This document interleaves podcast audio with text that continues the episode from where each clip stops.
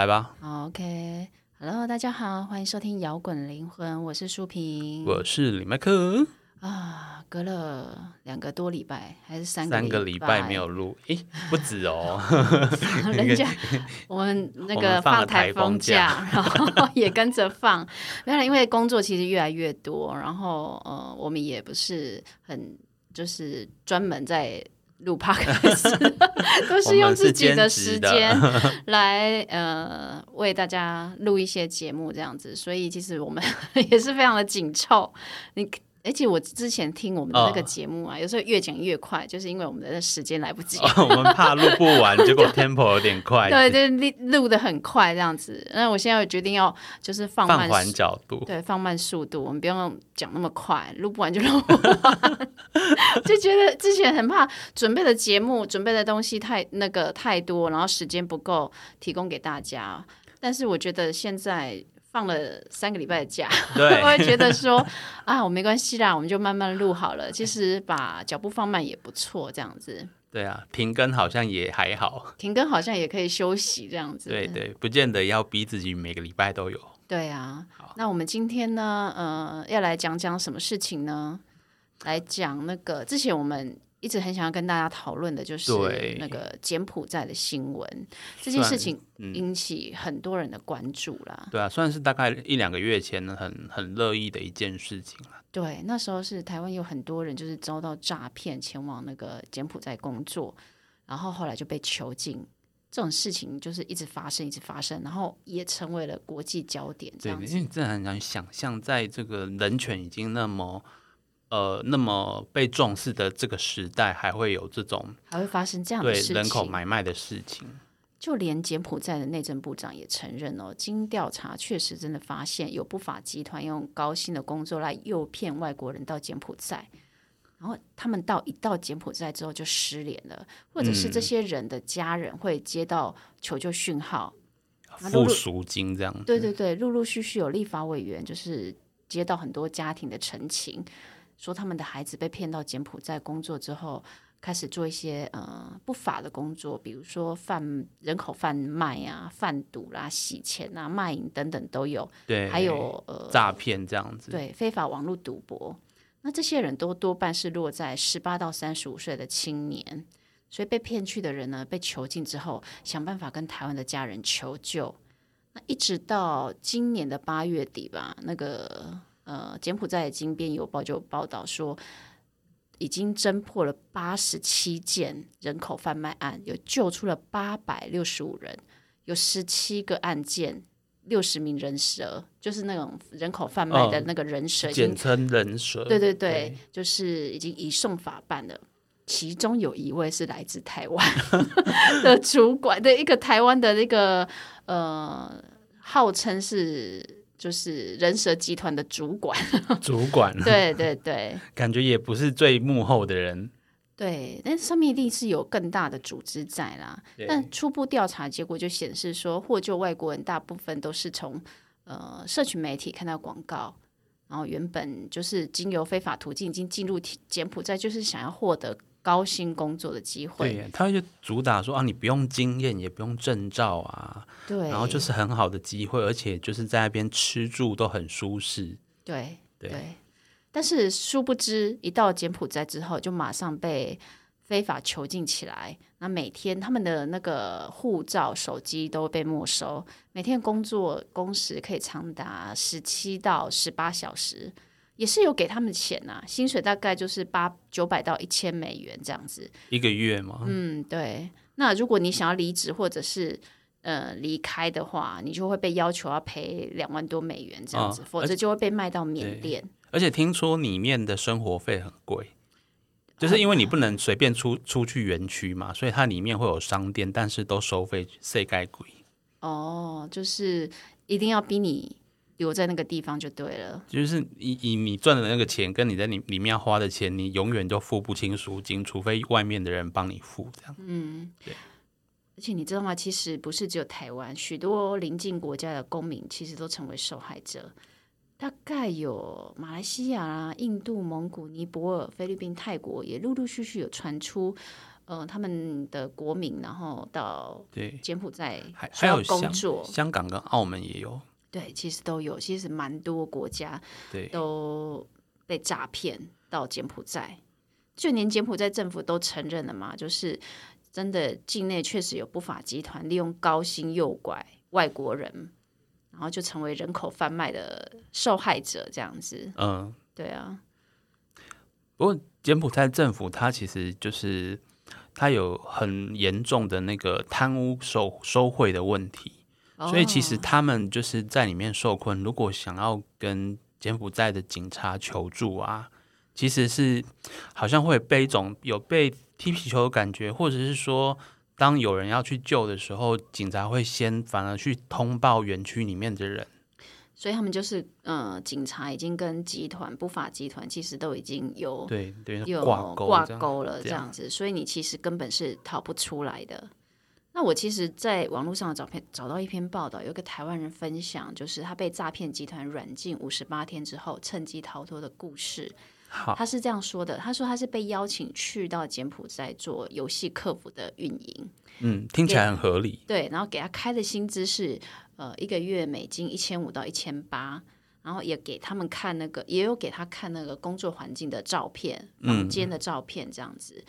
那这个台湾人呢，他就是在利用，就因为我们知道疫情之后，其实有很多人陆陆续续失业，所以有很多人其实是想要找工作的。所以当他看到这样的工作机会的时候，他就会觉得啊，机会来了。对啊，我终就是在疫情都没有钱，老天爷终于给我开上门了。对，所以他就是因为呃有了这样的工作机会，其实你想想看哦，一个月美金一千五到一千八，说实在的也没有很多。就是他他会觉得这个价钱不是那种骗人的价钱，对还算合理这样子。对，所以但是呃呃，如果当你在一个一个环一个状态，就是你已经失业了，然后你又急于找一个工作的时候，当他开这个价钱的时候，你就会觉得我好像应该可以去闯一闯。所以他的他的那个受骗的人都是为都是年龄大概在十八到三十五岁左右的年轻人，因为你像我们四十几岁，可能就不会去。就你你可能你本来就有一定的存款，或者是说亲呃资金条件，所以你不会因为疫情导致于活不下去，你就比较不会中这个上这个当这样子。对啊，那呃，那个客那个那个报道的那个先生啊，他就是嗯到了金边之后，他就他们那边有人真的有人派他有人来接机，然后当司机载他到那个地点的时候，就是一个很小的路，那他就被没收了他的护照跟嗯手机，然后他就是一直住在一个小房间里面，他的工作地点就是在。一个小房间，然后跟着一群大陆人、马来西亚人，然后工作就是 小房间还一群人这样子，对，他是这样写的，整个就挤在里面这样子。对，但是他当然环境是不会太不可能给你太舒适的环境嘛。对那他自己说，接下来每天的时间都是在一个很严密的监视下工作。他会，嗯、呃，名目上虽然说给你有有薪水，但是他会呃巧立很多名目，比如说他会透过跟你说这是培训费，这是什么什么费、哦来克扣你的工资，就连休息日你是不能离开他们所谓的园区的这样子。对呀、听说到园区啊，就是呃，我查到资料是在缅甸有数十个这样子的园区，然后每一个园区里面都有数百家到上千家的诈骗公司，就知道这件事情有多猖狂。对对，然后那个先生是怎么逃出来？他就是说，其实那时候有二十四小时的警卫轮班，有很多的监视器，基本上是不可能爬得出来的。对，那他是在一个清晨的时分的时候，就是一个大家都还刚睡还没睡醒的清晨时分，找到一个机会逃出园区。但是他逃出去的时候，因为身无分文，什么都没有，所以他是在金边的赌场流连流浪，然后给赌客按摩，赚一点收入。那他怎么逃回来呢？他是靠那些收他赚到的那个按摩的收入去嗯贿赂当地的警察，才有办法去办那个遗失护照这些手续。哦，他才可以去申请临时护照。对，然后他才能够办法有办法办那个临时的证件，才回来台湾的。哎，这个人那当然很强。那你当然，你台湾也要有对头的人可以帮忙啊。对啊因为你要买机票啊，你要嗯做什么做什么的，都要有人这样子。对，这种呃，其实这种诈骗套路，他们叫做杀杀猪盘。就是他们就就被当猪仔吧，他们对对对，那那些人贩的名字就叫做屠夫这样子。屠夫。对，那诱骗受害人就是到那边去做投资、赌博、贷款，然后给你抬的丢啊啦，嘿哦很可怕。这其实真的很可怕。而且而且到后后面，他们就觉得这样子贩卖人口太好赚了，对。因为最终站就是说你不听话或是没有利用价值，就去卖器官嘛，对。还有稳稳赚不赔。对。所以他们来说，就是说除了用用工作骗之外啊，到后面甚至还会就是骗你去旅游，嗯，或是真的在台湾开一间公司，然后真的请你来上班，半年后说要办员工旅游，你就不会心有 他，然后过去就这样子被卖了。对。哎，讲到旅游，其实好几年前我有曾经去过柬埔寨。说真的，吴哥窟真的很漂亮。嗯然后金边其实这几年也发展的很快速。嗯，但是你其实你会感觉到那边有一种很粘稠的一种窒息感，就是说一个地区同时你会发现存在着希望跟绝望的感觉。哦，有钱的非常有钱，有钱的人可以挥金如土；没钱的人呢，那种贫穷的人呢，是过着没水没电的生活。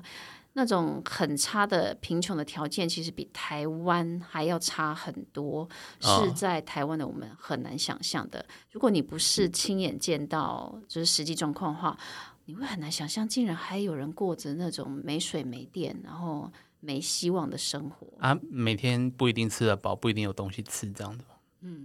对啊，就没水没电啊，没没没钱生活啊。那其实柬埔寨很多 NGO 组织，但当地政府的贪污其实也是众所皆知。你知道，如果一个一个地方如果连人民连水电都没有，然后房子搭建起来也没办法遮蔽风雨的时候，嗯，他们说要高薪请你去，然后条件好的不得了的时候，你觉得你会相信吗？对，因为他你有什么才能，你你才有办法去到那个地方呢？他说不用经验，不用什么教育嘛，对那为什么不把这个机会先给当地人？对对对，对我我是觉得说这是一个很简单，哎哎呦哎呦，地震，地震哎，对，哎，好，我们继续。啊，其实这是很简单的逻辑啊。其实大家想想看啊，一个人要找人到国外工作，那成本是很高的，机票住宿是其一啊，其二是你有什么才能是当地人不会的？说中文吗？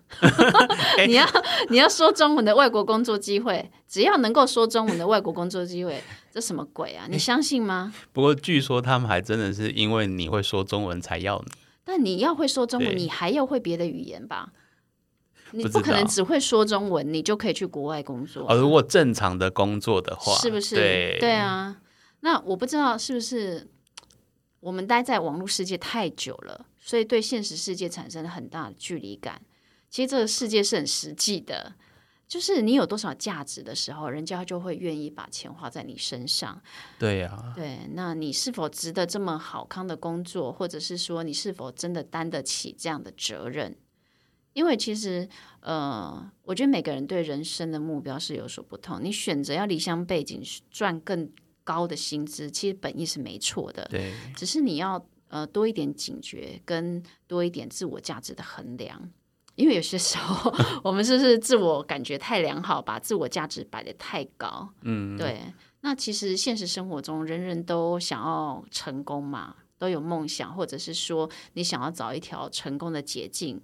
那其实成功没有捷径，只有一个捷径，就是你要勤于积累，要脚踏实地对学习，对，对其实你要挣，你要赚更多的钱。嗯，真的不是不一定说一定要出国才能赚到更多的钱。对、啊，你可能需要花一点时间，牺牲一点你自己的时间，在提升自我技能，多累积一些一些经验。其实我真的觉得时机到的时候，就会自然水到渠成啊。对啊不过虽然这样讲，但是其实也很很难去怪那些就是想要去柬埔寨工作的那些人，因为其实整个大环境来看这件事情的时候，为什么很多人想要走捷径，或者是想要一步登天呢？那可能没有没有，就是他已经没有，可能没有别的，有的人是没有别的路，那有的人是他是有也有，那样也会有人是个性真的就是喜不喜喜欢走捷径嘛？啊，对对对，但是我我相信里面大部分是因为真的。已经没办法，才会看到这个机会，对你才会比较容易去相信这个看起来你正常时候会觉得很奇怪的一些机会。对，其实因为其实我们在呃看到舆论里面对这件事情的讨论是有分歧的，有些人是会一直持续关注政府跟团体有没有如何援助救援的行动，对救救援行动有没有顺利的反台，但也有一一部分是在批评说，呃。去选择去柬埔寨工作的人，警觉性不够，还有的还会抨击说：“哎，是不是值得花那么多心力去进资源去进行援助？”对对对。那我们刚刚我刚刚讲的那些呃，你必须要呃脚干实呃那个脚踏实脚踏实地，想要就是要勤于积累。其实这只是一个大的大的一个人生观，但是其实。呃，为什么现在会发现会发生柬埔寨事件呢？其实我觉得这这件这个集体的问题是要来提醒我们大家来想想，为什么大家现在会走到这样的方向？对啊，其实我觉得不光是被骗的那些人，嗯，为什么那些就是人蛇集团或诈骗集团，他要选择这样子去呃欺负同胞？因为蛮多是台湾人骗骗台湾人，对，是，对啊，那是不是也代表是说？他们也是没有，他可能想要赚多钱，然后他也没有正当的方式赚，他才会选择让让心中那个邪恶的种子生出来去做这件事情。对对，所以这是一个真的一个很大的集体意识的问题啦。对，那其实呃，我们如果要讨论这个的话，其实最主要最主要一个原因，显而易见的原因就是最近的这两年的疫情的关系。大家都失去工作机会，不是只有台湾，就连吴哥窟也失去收入，观光收入，因为没有没有旅游，对，所以是整个全世界都在都在一种经济紧缩的状态。对，其实我我不知道大家有没有感觉。你会发现身边的人好像都处于一种在一种经济紧缩的状 态，对，你不觉得吗？对我自己也有紧缩啊。对，就是你会发现以前我好像花钱花的可以，呃，不用想太多，几百块、几千块那个很顺，可以啦。对，那就觉得很小的钱，现在发现，哎，我必须，要，我现在必须抓紧我的口袋。我也许没有失去工作，但是，呃，我必须要好好的去。算一下，我现在可以使用的钱金钱多少？对，就是开始学着说，哎，我以前好像不能再那么大手笔的花费了，这样子。当然也跟现在木星在逆行有关。哦，木星逆行，就是大家开始在审视这件事情，因为之前木星可能之前以前就是你会扩张嘛，它逆行的时候，你是在在做检讨。我之前那么大手大脚的花钱。对，然后跟水星逆行也很有关系，因为就是你之前放太多什么心力在那里，然后现在水星逆行就是让你看到，然后你现在回来看看，你这中间你是不是应该要调整调整一下了？这样子，对啊。那我觉得就是在这样子一种生存的恐惧感，台湾的频率跟。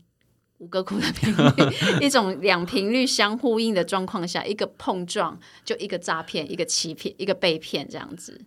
对啊，所以这个呃，我们来讨论这件事情，其实也是一种蛮，我觉得也是一种蛮沉痛的感觉啊。对啊，那当然媒体已经大肆宣传，就是呼吁国人不要前往柬埔寨工作。对，但是还是会有很多人想要跃跃欲试吧。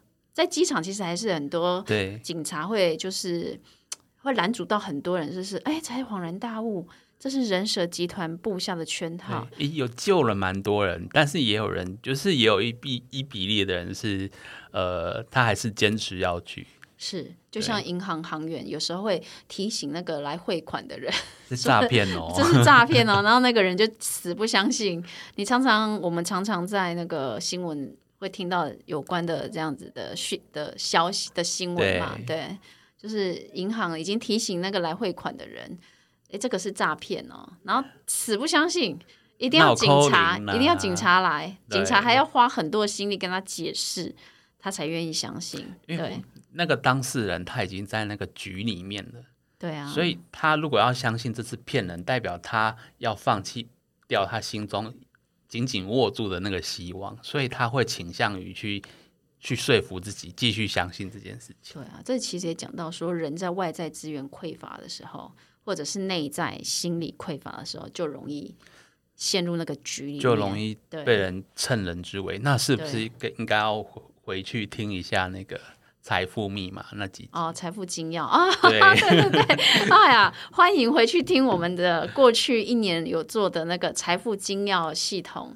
其实这讲了很多有关于这样的关于信念的事情。对，讲了很多有关于信念的事情，这样子。因为有些人，你知道吗？其实我看到有些人在骂那些被害人，嗯，说你是因为贪心啊，所以你才会活该受害了。